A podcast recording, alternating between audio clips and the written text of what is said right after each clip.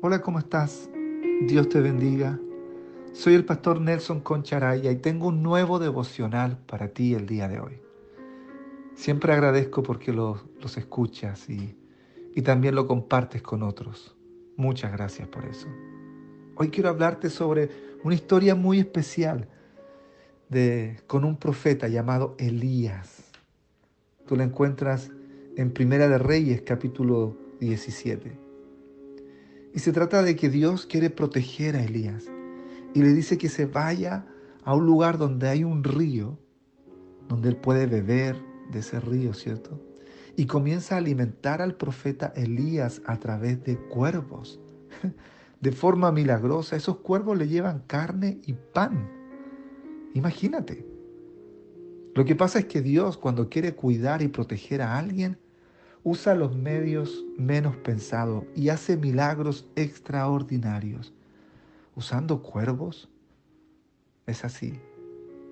Dios puede usar pandemias para fortalecer nuestra fe, para ayudarnos. Puede usar cualquier cosa, incluso personas que nunca nos imaginamos, para poder ayudarnos.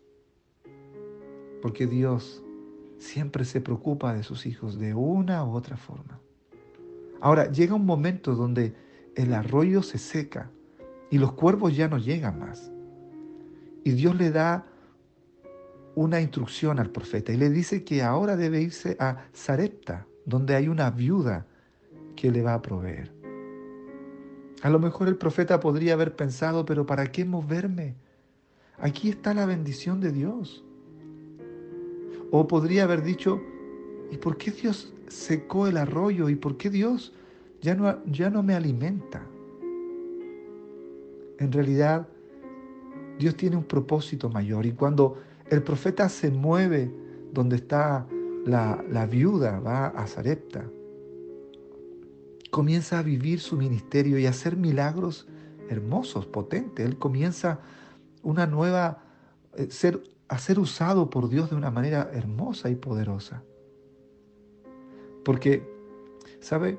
A veces Dios cierra puertas y cierra provisión en ciertos momentos, en ciertos lugares, porque Dios tiene cosas mayores. Tiene que cumplir su propósito en ti y necesita que te muevas a otro nivel en la oración, en el ayuno, en la palabra.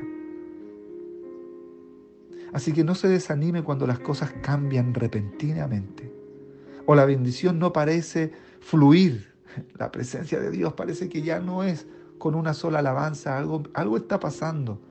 Y que Dios quiere que comiences a orar más a lo mejor, a leer más su palabra. Dale gracias a Dios cuando el arroyo se seque, porque Dios tiene algo mucho mejor y más grande para ti. Tiene nuevas oportunidades, nuevas puertas, una nueva relación contigo.